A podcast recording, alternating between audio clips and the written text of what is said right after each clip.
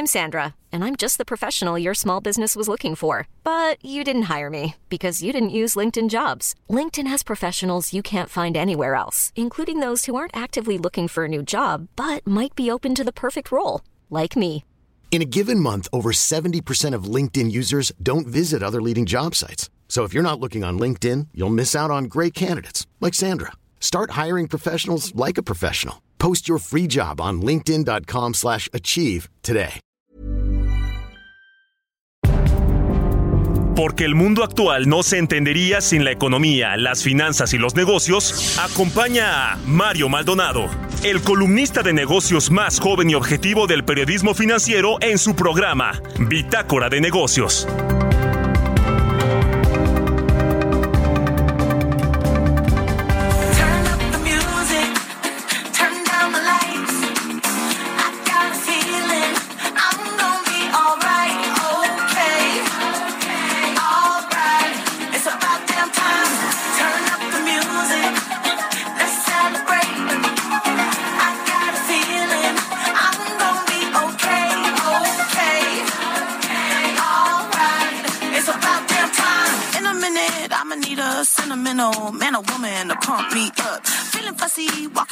My Balenciennes, trying to bring out the fabulous. Cause I give a fuck way, way too much. I'ma need like two shots in my cup.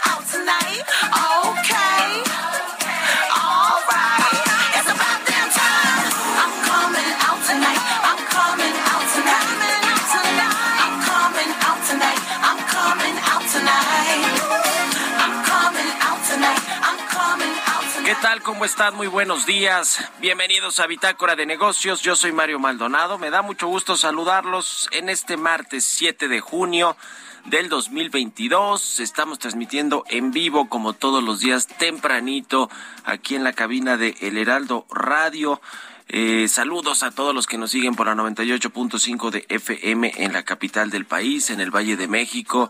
En Guadalajara nos escuchamos por la 100.3, en Monterrey por la 99.7 y en el resto del país a través de las estaciones hermanas de El Heraldo Radio. Nos escuchamos en el podcast también a cualquier hora. Muchas gracias por seguirlo, por, mandando, por mandarnos sus mensajes. Y comenzamos este martes, como todos los días, con un poquito de música antes de entrarle a la información. Esta semana estamos escuchando canciones de las más buscadas en las últimas dos semanas, según el playlist del portal Top Music. Esta es de la cantante y rapera estadounidense Lizzo. Se llama eh, About Them Time. La lanzó el 14 de abril del 2022 y la vamos a estar escuchando este martes. Vamos a entrarle ahora sí a la información. Hablaremos con Roberto Aguilar, como todos los días tempranito, aquí en Bitácora de Negocios, los temas financieros más relevantes. Vamos a entrarle al tema de las alzas de tasas en Australia, que atizan el temor inflacionario mundial, mientras que Joe Biden propon- propondrá Asociación para la Prosperidad Económica de América. Ayer comenzó esta cumbre de las Américas 2022 y también Elon Musk formaliza amenaza de cancelar compra de Twitter. La telenovela de Elon Musk con Twitter continúa. Vamos a entrar a esos temas con Roberto Aguilar.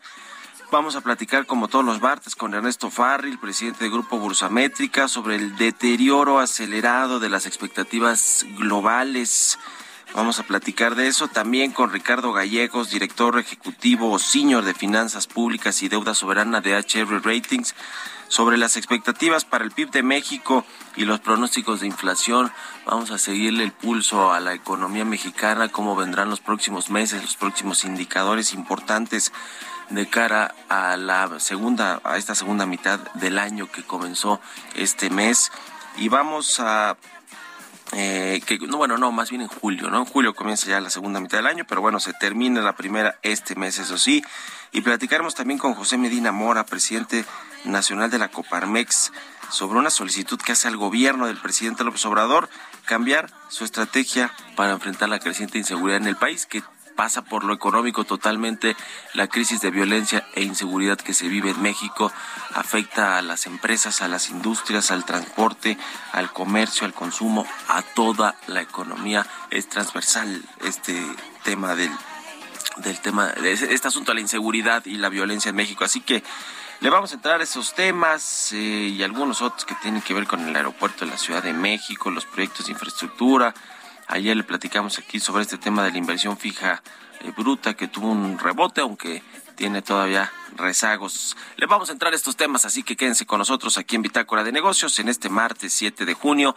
Vámonos con el resumen de las noticias más importantes para, para comenzar este día con Jesús Espinosa.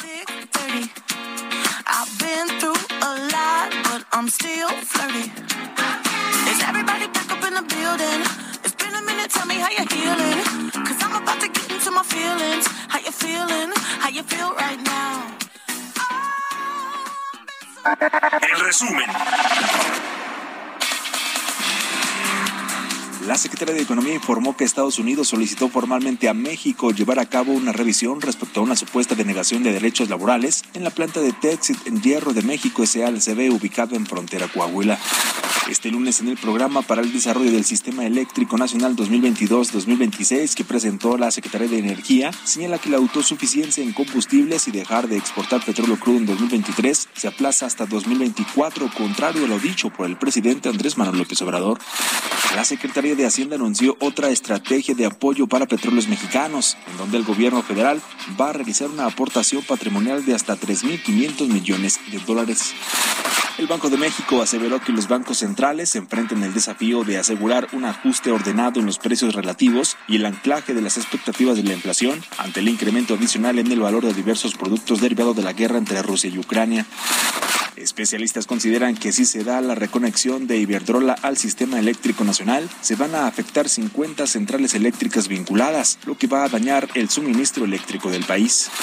La Secretaría de Hacienda informó que las entidades federativas han recibido más dinero por participaciones en los primeros cuatro meses del año. En el periodo de enero a abril, los gobiernos locales recibieron 419.025 millones de pesos, una cifra que es 21.56% por encima del mismo periodo del año pasado, que fue de 344.718 millones de pesos.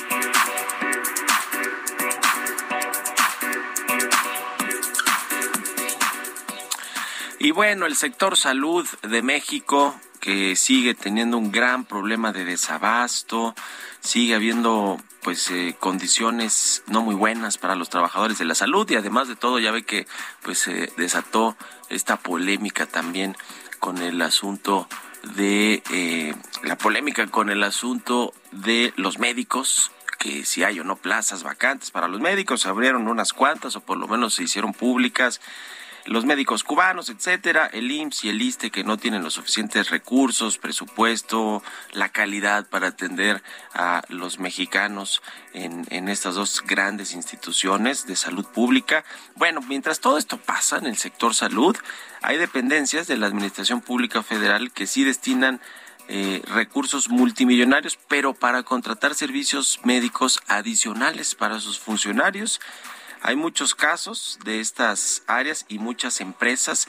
Una empresa se llama Atlantis, operadora de servicios de salud, a la que se le han adjudicado este año contratos por 1.400 millones de pesos para operar consultorios y ofrecer servicios médicos a funcionarios de, por ejemplo, el Instituto para devolver al pueblo lo robado, Nacional Financiera, la Lotería Nacional, así como para los usuarios del recién inaugurado aeropuerto Felipe Ángeles.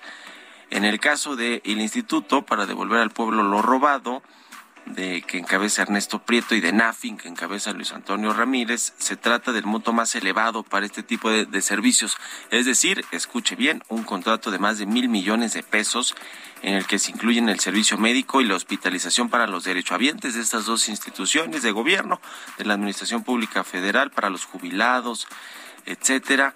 Eh, esta eh, pues adjudicación que se le entrega a esta empresa Atlantis, operadora de servicios de, de, salud, pues resulta un tanto extraña, porque a pesar de que se entregó por licitación, pues no se entiende que en el concurso no hayan participado pues otras empresas grandotas, ¿no? Como Star Médica de Carlos Slim.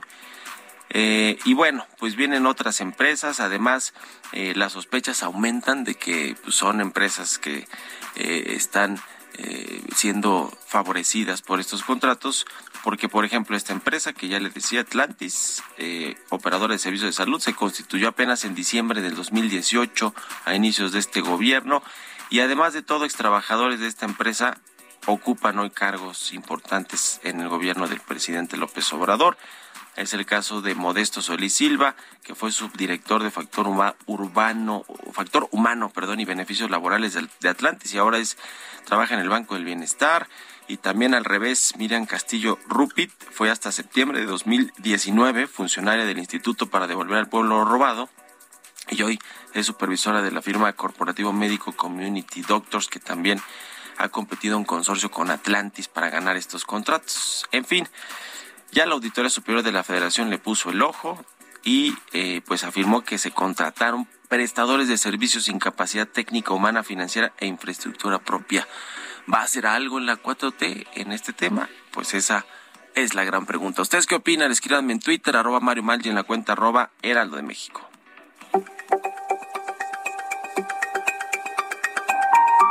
Economía y mercados.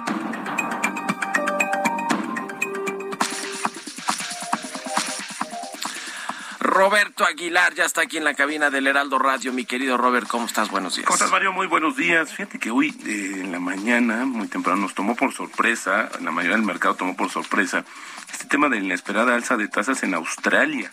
Sí se sabía que se iba a incrementar, pero fue más alto de lo previsto, con un medio punto porcentual y esto pesaba sobre las inestables bolsas asiáticas y empujó al yen a un nuevo mínimo de 20 años, lo que puso a los inversionistas más nerviosos antes de los datos de inflación de Estados Unidos que dan a conocer esta semana y de las reuniones de los bancos centrales en Europa y también en Estados Unidos. El Banco de la Reserva de Australia subió la tasa a un máximo de 22 años y dijo que se van a producir más ajustes en su lucha por frenar la creciente inflación, lo que te decía sorprendió a los mercados y provocó una breve subida del dólar australiano, bolsas en Europa a la baja y futuros de Estados Unidos ya con pérdidas después de un avance eh, moderado el día de ayer. Y fíjate que el presidente de Estados Unidos ya trascendió que Joe Biden va a anunciar en la Cumbre de las Américas una asociación económica para el hemisferio occidental centrada en promover la recuperación económica a partir de los acuerdos comerciales existentes. Bautizado como la Asociación de las Américas para la Prosperidad Económica, el plan abarcará cinco áreas que incluyen la movilización de las inversiones, la revitalización de las instituciones, los empleos de energía limpia, las cadenas de suministro resistente y también el comercio sostenible.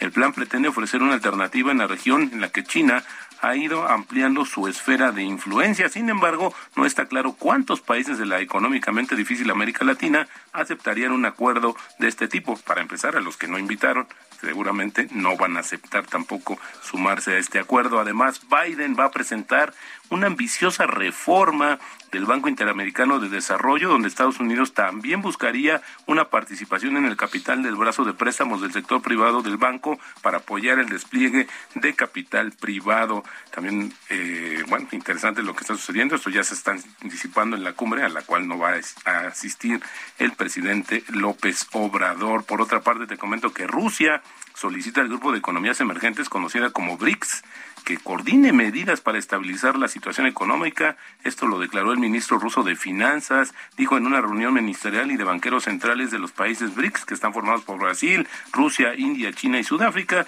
que el endurecimiento monetario mundial y las políticas de sanciones sin precedentes llevadas a cabo por Occidente crean riesgos de, de esta inflación mundial y de la crisis alimentaria. También el ministro dijo que los riesgos de una crisis económica mundial en un contexto de confianza socavada en los sistemas financieros y de divisas del mundo está cada vez más presente. También te comento rápidamente, Mario, que la Asociación Mexicana de la Industria Automotriz espera una lenta recuperación en el suministro de microchips. Habrá una recuperación, pero será, va a tardar todavía un poco, eso lo reconoció justamente el director de la AMIA. ¿no? Eh, bueno, eh, también ayer se dieron a conocer los datos de la producción de autos nuevos en México, que creció 15.22%, y también las exportaciones aumentaron un ligero 1.08 justamente en, la, en los datos correspondientes a mayo. Y hablando del sector automotriz, Mario, fíjate que Apple, lo más relevante el día de ayer en esta reunión es que va a integrar de manera más profunda su software en el cuadro de instrumentos de tablero de los automóviles que van a empezar a comercializarse en 2023. La firma presentó una nueva versión actualizada de su software CarPlay en su conferencia anual de desarrolladores de software. Por primera vez el nuevo software va a alimentar el grupo de instrumentos en el tablero de un auto que muestra la velocidad, las direcciones y el consumo de combustible.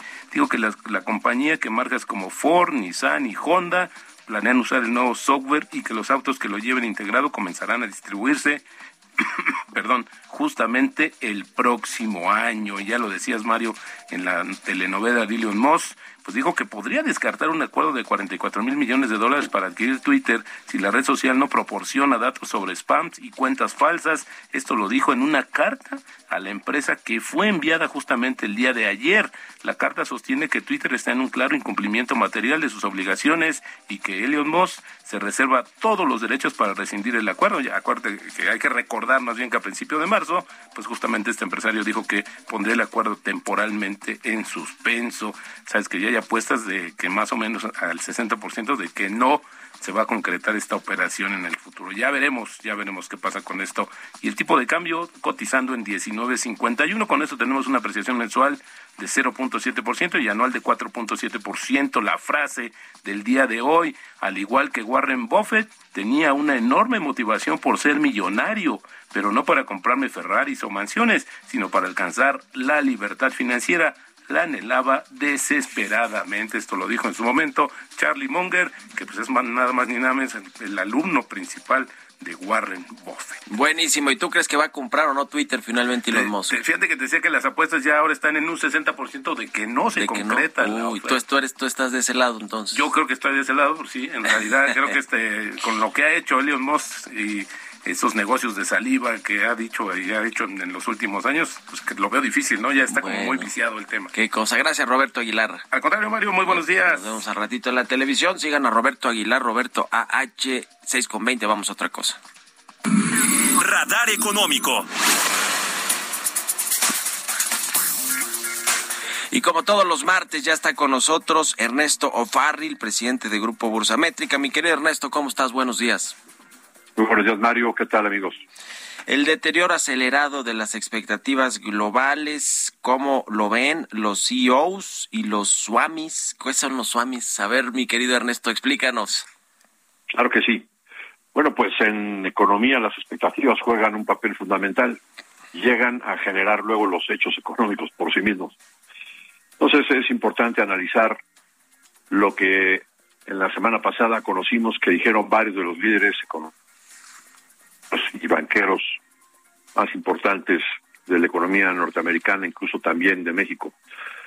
Vamos primero con lo que dijo el señor Larry Summers, quien es ex secretario del Tesoro, dice que hay evidencia de que el alza de tasas de interés que ha hecho la Reserva Federal empieza a tener algún impacto en la economía. Está diciendo que hay empresas que ya no están percibiendo tanta escasez de personal, por otro lado que también están empezando a acumular inventarios de mercancía que no se está vendiendo.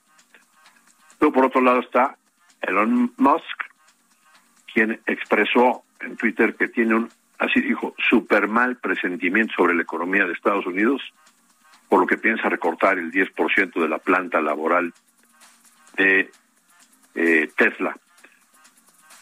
Luego está la contestación que le hizo el, presidente Biden, que dijo, mientras Musk piensa así, Ford está invirtiendo en eh, una cantidad importantísima de recursos para las plantas para construir vehículos eléctricos y le dijo al señor Musk que, que mejor que tenga un muy buen viaje a la luna, ¿no? O sea, lo mandó, lo mandó el carajo, ¿no?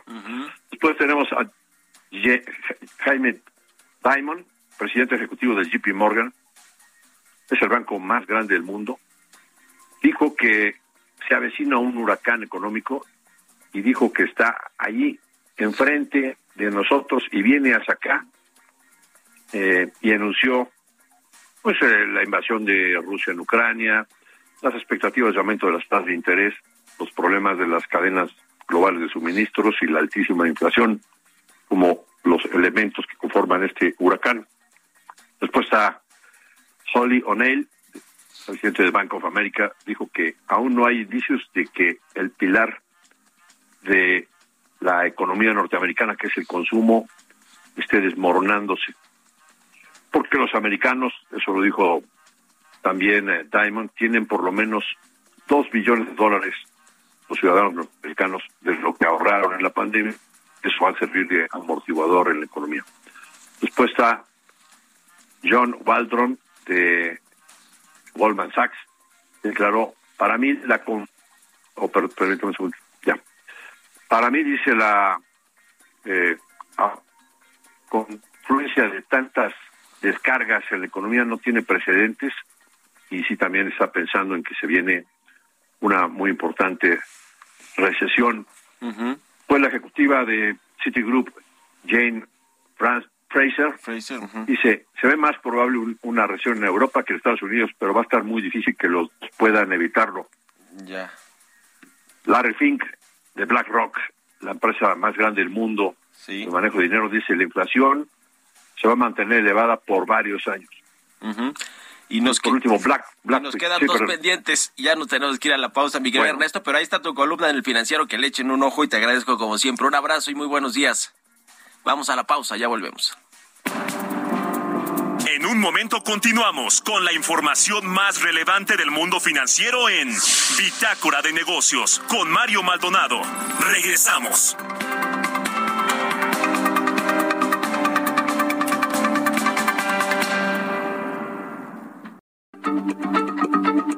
Heraldo Radio, la H se lee, se comparte, se ve y ahora también se escucha.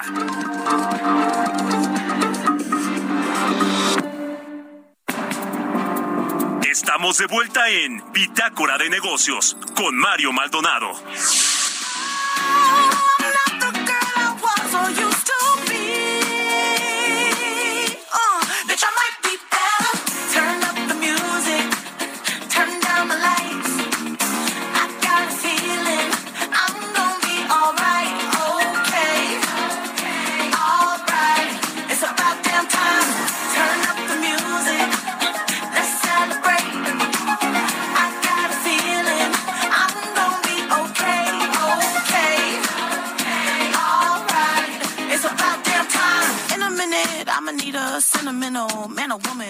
Ya estamos de regreso aquí en Bitácora de Negocios. Son las 6 de la mañana con 31 minutos, tiempo del centro de México. Y regresamos escuchando un poquito de música antes de irnos con la segunda parte de la información aquí en el programa. Escuchamos esta semana canciones de las más buscadas en eh, las últimas dos semanas, según el portal Top Music. Esta es de una cantante y rapera estadounidense que se llama Lizzo y la canción About Them Time se lanzó el 14 de abril del 2022 y alcanzó el número 4 esta canción. I'm Sandra, and I'm just the professional your small business was looking for. But you didn't hire me because you didn't use LinkedIn jobs. LinkedIn has professionals you can't find anywhere else, including those who aren't actively looking for a new job but might be open to the perfect role, like me. In a given month, over 70% of LinkedIn users don't visit other leading job sites. So if you're not looking on LinkedIn, you'll miss out on great candidates like Sandra. Start hiring professionals like a professional. Post your free job on linkedin.com slash achieve today. En el Billboard Hot 100. Así que bueno, con esto nos vamos al segundo resumen de noticias con Jesús Espinosa.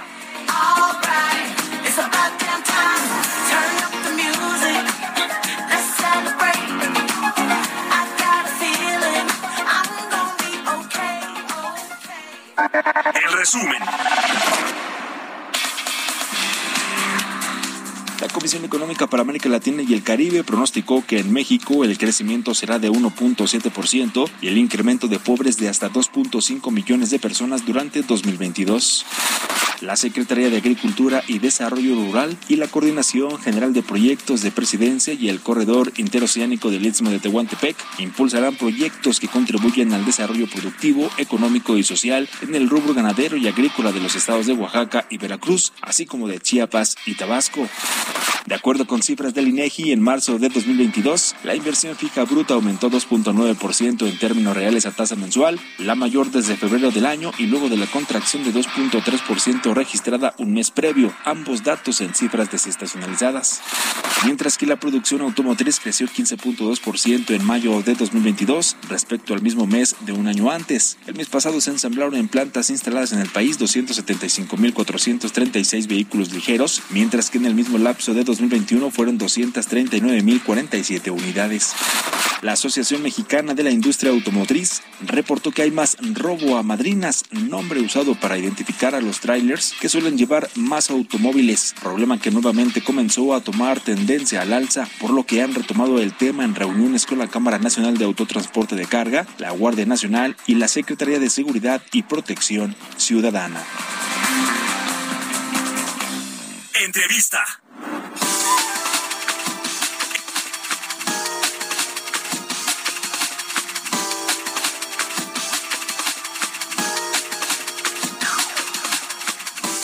Y bien, sobre el tema de la, la, perspectiva o el pronóstico de crecimiento de la economía mexicana que ha tenido recortes eh, pues ya desde hace varias semanas o meses en su proyección de crecimiento. El presidente Andrés Manuel Observador quisiera que crecieran 4%, eh, 4 hasta 5% el Producto Interno Bruto de México, la economía y el bienestar del pueblo pero los datos son los datos y las expectativas son las expectativas. No hay eh, prácticamente quien eh, cree, crea que México puede crecer incluso un 3% este año o 2.5%.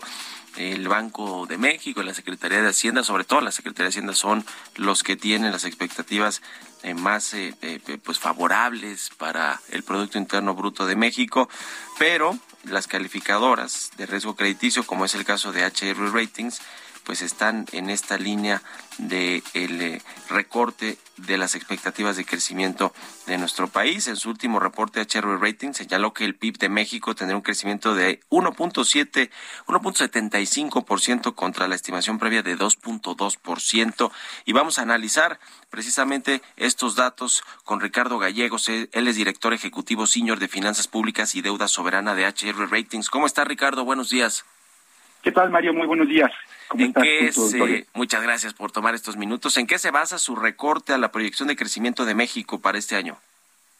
muchas gracias. Pues sí, eh, efectivamente acabamos de publicar nuestros últimos, eh, nuestras últimas perspectivas eh, del crecimiento de México y lo que vemos es que existe un escenario todavía volátil, complicado, que se va a permear durante todo el resto de 2022 y parte de 2023 y está basado en los siguientes factores. Primero, hemos visto que, eh, hablando del entorno internacional, eh, vemos una coyuntura complicada derivado del conflicto entre Rusia y Ucrania, y esto está impactando en los precios de commodities como la agricultura y el sector energético. Estamos viendo que las disrupciones en las cadenas de suministro en Asia eh, siguen siguen presentes y derivado de este de este nuevo brote eh, de COVID-19 en la parte asiática, muchos aspectos de la cadena de suministro siguen todavía complicados, inclusive lo podemos ver a través de la salida de productos eh, asiáticos a través de Shanghái eh, eh, y otro puerto asiático importante, donde pues estamos viendo que está complicando la producción y la distribución de productos, sobre todo de tipo tecnológicos. También estamos viendo, desgraciadamente, que hay una ralentización eh, también de la economía americana, nuestro principal socio comercial. Y por último, eh, para todavía ser más complicado el escenario este año, estamos pensando y estamos observando que el entorno inflacionario se va se va a permanecer alto, más alto de lo que estábamos estimando al inicio del periodo del año lo cual, eh, como bien dicen, nos hace pensar que las variables macroeconómicas más importantes de la economía mexicana se van a seguir apretando. En particular, el crecimiento del Producto Interno Bruto, como bien mencionabas, estamos estimando que cierre en 1.75 contra 2.20 de la estimación inicial. Pero esto, eh, digamos, hay más variables eh, económicas que seguimos viendo con, con ligeros ajustes. Por ejemplo, la inflación. La inflación estimamos que se ubicará en 6.68 al cierre del año contra el 5% previsto. La tasa de referencia eh, de Banjico eh, la estimamos en 8.75 al cierre contra el 7.50, pero además creemos que puede haber un sesgo a la alza eh, durante durante todavía el el 2023. Creemos que para el cierre del 2023 esta tasa de referencia pudiera alcanzar el 9.25. Sí. Quizás los únicos datos que, que, todavía vemos como, como de alguna manera positivos, pues es que vamos a tener todavía una mezcla de petróleo relativamente alta. Estamos estimando que al cierre del periodo eh, tengamos un, precio de barril de 90 dólares por barril. Eh, y bueno, todavía vemos niveles de fortaleza en el comportamiento eh, de el tipo de cambio mexicano respecto al dólar. Sin embargo, eh, en resumen, te diría que son factores tanto endógenos como exógenos que siguen impactando en el crecimiento eh, del comportamiento del PIB, como bien mencionabas. Eh, hay estimaciones, yo creo que las estimaciones más, eh, más positivas, más optimistas efectivamente son de Hacienda, eh, que si tú sacas el valor promedio de los precriterios, en realidad te da un 2.1, no el 3.4 que ellos mencionan o que se maneja como, como rango superior de crecimiento en el PIB, lo cual nos hace suponer que todavía tenemos un, un, escenario complicado eh, y que seguirá siendo revisado trimestralmente porque esta dinámica económica que se deriva de factores sobre todo muy volátiles, eh, el, el ejemplo más claro pudiera ser el conflicto el conflicto que tenemos en, entre Rusia y Ucrania y cómo está impactando a la zona y a los commodities a nivel internacional. Pues sí, varios factores en el contexto nacional e internacional que juegan en contra, la verdad, de el crecimiento económico mundial y obviamente en lo que tiene que ver con México también, que es parte de esta economía global del bloque norteamericano. Estados Unidos tiene sus propios problemas también, por supuesto, de inflación, de aumento de tasas de interés, de empleo, eh, ahora eh, pues también han recortado las expectativas de crecimiento de Estados Unidos. Supongo que tiene que ver también, ¿no? Con, toda esta dinámica de los Estados Unidos, que pues uno de los motores principales de la economía nacional son precisamente las exportaciones y la inversión extranjera de los Estados Unidos a México. Sí, así es. Inclusive estamos viendo que la inversión tanto nacional como extranjera en el país, pues eh, tiene tiene focos de ralentización que, creíamos que se iban a, estabilizar un poco. En el caso, por ejemplo, de Estados Unidos, eh, probablemente la preocupación más, más importante es un proceso de recesión derivado de que la Fed estará muy probablemente teniendo una actividad eh, pues más proactiva en términos de la tasa, lo cual estimamos va a ser seguido por, por el resto de las naciones.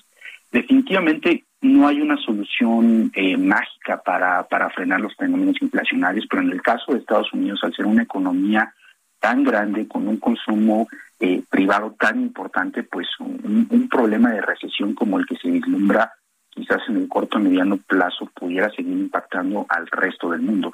Y particularmente a México, al ser una de las economías o nuestro principal socio comercial, pues definitivamente tendría un impacto eh, directo ¿no? en, una economía local como la nuestra. El tema de la inflación, que es hoy por hoy uno de los indicadores más que más preocupan para a, los bancos centrales en el mundo, en México el Banco de México y pero también a los gobiernos, ¿no? Porque para empezar, pues una inflación alta es impopular en términos políticos. También le afecta a los más pobres, a los más desprotegidos, este impuesto regresivo que es la inflación. Y, eh, y, bueno, pues se genera un problema para el crecimiento económico porque los bancos centrales a través de la política monetaria aumentan las tasas de interés y eso, bueno, eh, eh, ralentiza o, disminuye, desacelera el crecimiento económico. Esta combinación de efectos negativos eh, que genera la inflación para una economía, pues se está buscando contrarrestar con diferentes herramientas. Por, por supuesto, las principales son las de política monetaria, pero los gobiernos también han hecho algo, digamos, han tratado de hacer algo para evitar que siga, que siga el aumento generalizado de los precios. Eh, el caso de México, este eh, plan que se anunció para contrarrestar la inflación y la carestía, ¿Cómo lo ves tú, eh, Ricardo? ¿Ha funcionado o no? Ya tenemos algunas semanas eh, con, con este plan pues puesto en marcha y pues hay muchos que dicen y hay quienes hacen el ejercicio de los productos que se anunciaron y siguen igual de caros o más caros. ¿Qué te pareció a ti? ¿Cuál es tu análisis de lo que ha sido este paquete contra inflación y la carestía? Claro, eh, mira, en, particular el, paquete yo creo que se tomó o debería tomarse más como, como una señal de mercado en el sentido de que el gobierno quiere hacer algo por un fenómeno que definitivamente impacta a la población, de todos los niveles, pero sobre todo a los más pobres. Sin embargo, estadísticamente hablando, coincidimos. El efecto del PASIC eh, tendrá un efecto muy, eh, muy débil, si lo quieres, si lo quieres calificar de alguna manera, dado que, pues, son varios factores. Uno, cubre ciertos, ciertos productos de la canasta básica, que hemos visto que a pesar de que algunos eh, productores o comercializadores han seguido esta, este, este esfuerzo, la verdad no han sido ni la mayoría ni todos. Segundo, al no tener, digamos, toda la canasta básica cubierta, pues también es un fenómeno pues que no va a tener un efecto estadístico importante. Lo que hemos visto como algunos factores positivos en la disminución de la inflación han sido particularmente relacionados a la energía y se derivaron básicamente por la entrada eh, de nuevas tarifas en zonas de eh, mucho calor que hace que este efecto eh, pues, pues, pues, jale más que el tema más que el tema de un control inflacionario. Ahora, otro aspecto muy importante es que la inflación subyacente sigue teniendo un crecimiento y un sesgo al alza. En términos generales tendría que tendría o estimamos que tiene un aspecto limitado positivo desde el punto de vista de la señal de mercado de política pública de que el país y, las autoridades quieren fortalecer y quieren seguir ayudando a este, a este tema. Si bien ya había sido un fenómeno, por ejemplo, el tema de eh, pues seguir subsidiando la gasolina, esto ya era algo que se hacía antes de la, instrumentación, pero que se considera parte de este programa, eh, pues, pues que ayuda al control inflacionario. Y efectivamente es cierto, todo tiene un costo y un beneficio. En particular, por ejemplo, el tema del subsidio a la inflación pues está impactando por, por, dos maneras. Bueno, uno, sí, mantiene un precio moderadamente estable el precio de la gasolina. Sin embargo, hay que recordar que pues subsidiar la gasolina lo estamos haciendo con ingresos eh, federales que al final del día pues pues ya no tiene el país como como como seguirlos distribuyendo e impacta algunos sectores eh, del gobierno federal, inclusive el tema del sector de estados y municipios. Estamos viendo que no estamos recibiendo ingresos por concepto del IEPS en estados y municipios. Sin embargo, pues creemos que, eh, que, en particular el PASIC eh, eh, tendrá un efecto estadísticamente limitado. La profundidad y complejidad estadística de este fenómeno inflacionario que estamos viendo a nivel internacional, creemos que la política monetaria todavía será la herramienta pues amarga pero más efectiva en estos momentos. Y siempre habrá tener que tener cuidado porque no hay una solución mágica, como te decía, porque esto puede presionar a fenómenos de recesión y fenómenos de bajo crecimiento económico como los que estamos viendo en este momento, porque ya están cambiando las decisiones eh, de consumo y de inversión. Eh, a nivel microeconómico y macroeconómico.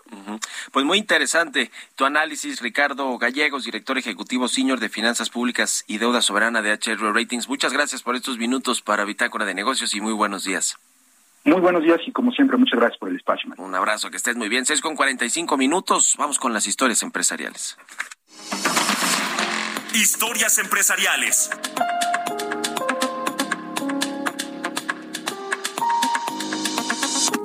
Pues sobre esta historia que ya platicábamos con Roberto Aguilar, la de Elon Musk con Twitter, el empresario y multimillonario sudafricano estadounidense amagó con abandonar este acuerdo y si la red social no proporciona datos que él solicitó sobre spam, sobre spam y cuentas falsas, le va a decir adiós con su eh, pues que consecuente golpe también para las acciones que él tiene, que él posee. Pero bueno, vamos a escuchar parte de esta historia, nos la cuenta Giovanna Torres.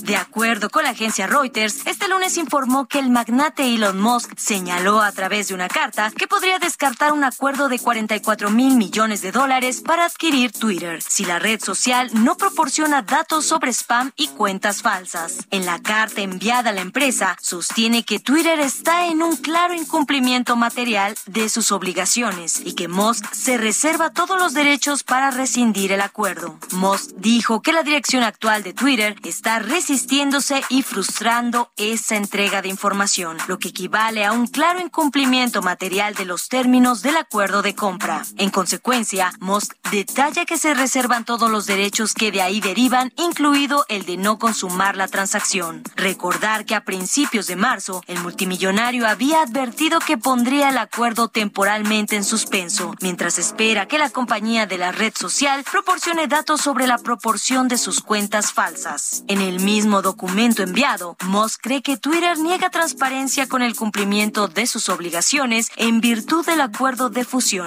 y explica que eso genera más sospechas de que la compañía está reteniendo los datos solicitados debido a la preocupación por lo que descubrirá el propio análisis de Moss de esos datos. Para Bitácora de Negocios, Giovanna Torres. Bitácora de negocio Mario Maldonado.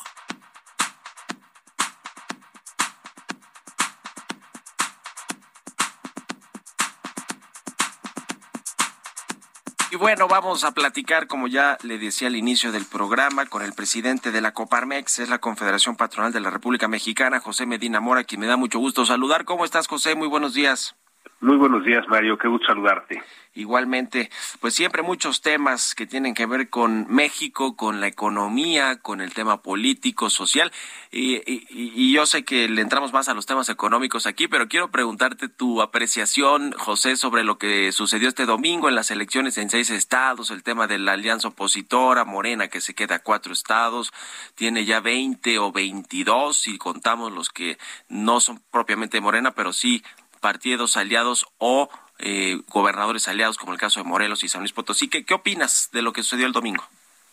Sí, bueno, en primera instancia consideramos en Coparmex que es un avance de la democracia, en el sentido de que pues no hubo un solo eh, partido o coalición que ganara todo, así como no hubo un solo partido o coalición que perdiera todo. Cada uno obtuvo ventajas eh, importantes en los estados que ganó, eh, quizá el, más cerrado fue Tamaulipas con solo ocho puntos de diferencia. Nos parece que quien se lleva eh, la medalla de oro es el INE con la organización de las elecciones, los OPLES, estos organismos electorales estatales, y desde luego los 250 mil ciudadanos que le dedicaron su día a la democracia y que gracias a eso tuvimos eh, estas elecciones en paz. Claro, hay diferencias, pero estas se resuelven, es decir, no hay eh, mayores eh, problemas con esta jornada electoral. Y eso nos parece que es valioso más allá de quién gane. Eh, sabemos que aquel que recibió el mayor número de votos es el que gana y eso hay que celebrarlo. Consideramos importante reforzar esta defensa del INE es el INE el que nos ha dado en estas más de tres décadas un avance en la democracia en donde venimos de que un solo partido ganaba todas las elecciones a Ahora, pues a veces ni siquiera con las encuestas hay la certeza de quién gana o por qué diferencia gana. Entonces, en ese sentido, es un paso adelante en, la, el avance democrático del país y pues se van consolidando las distintas opciones, la población eh, va decidiendo cuál es su mejor opción. Quizá, Mario, el tema pendiente que tenemos es la alta abstención. Tenemos que lograr que un mayor número de ciudadanos participen en las elecciones, porque a mayor participación ciudadana, desde luego que mejora la democracia, y eso es en lo que desde Coparmex estaremos concentrados, seguiremos concentrados en impulsar una mayor participación ciudadana.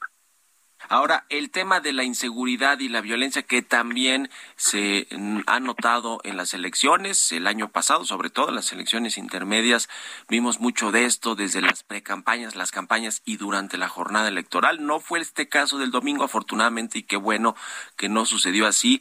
Eh, ¿Qué opinan de lo que sucede en México con la inseguridad, la violencia, la estrategia del gobierno federal?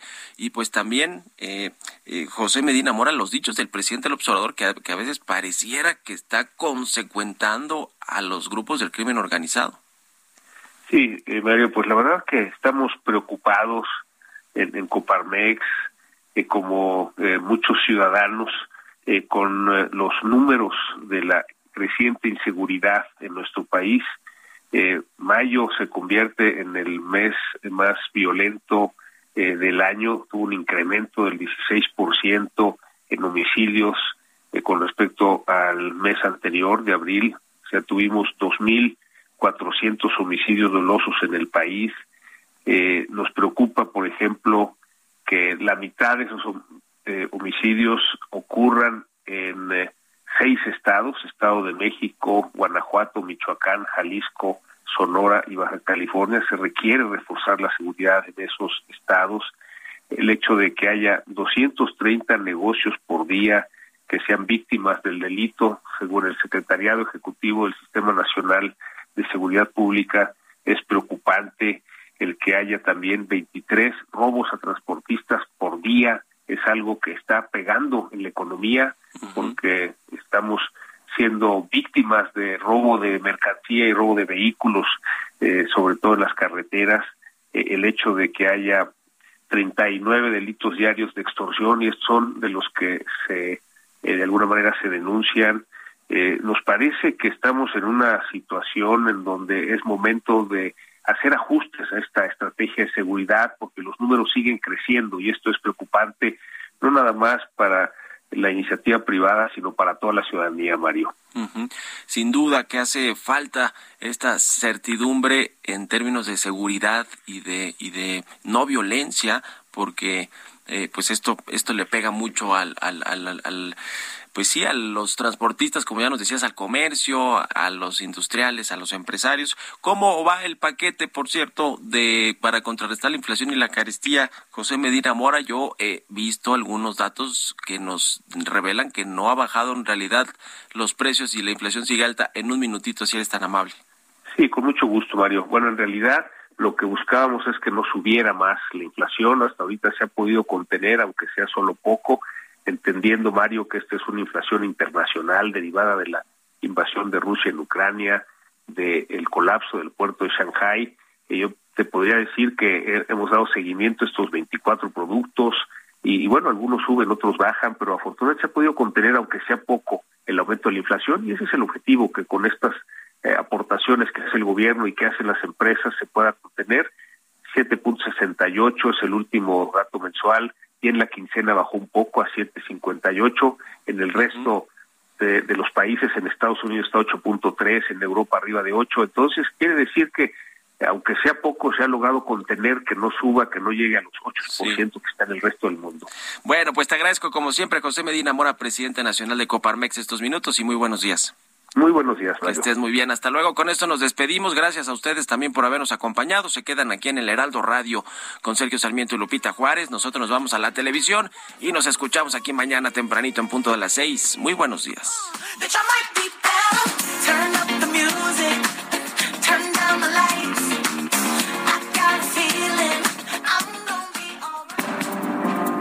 Esto fue Bitácora de Negocios con Mario Maldonado.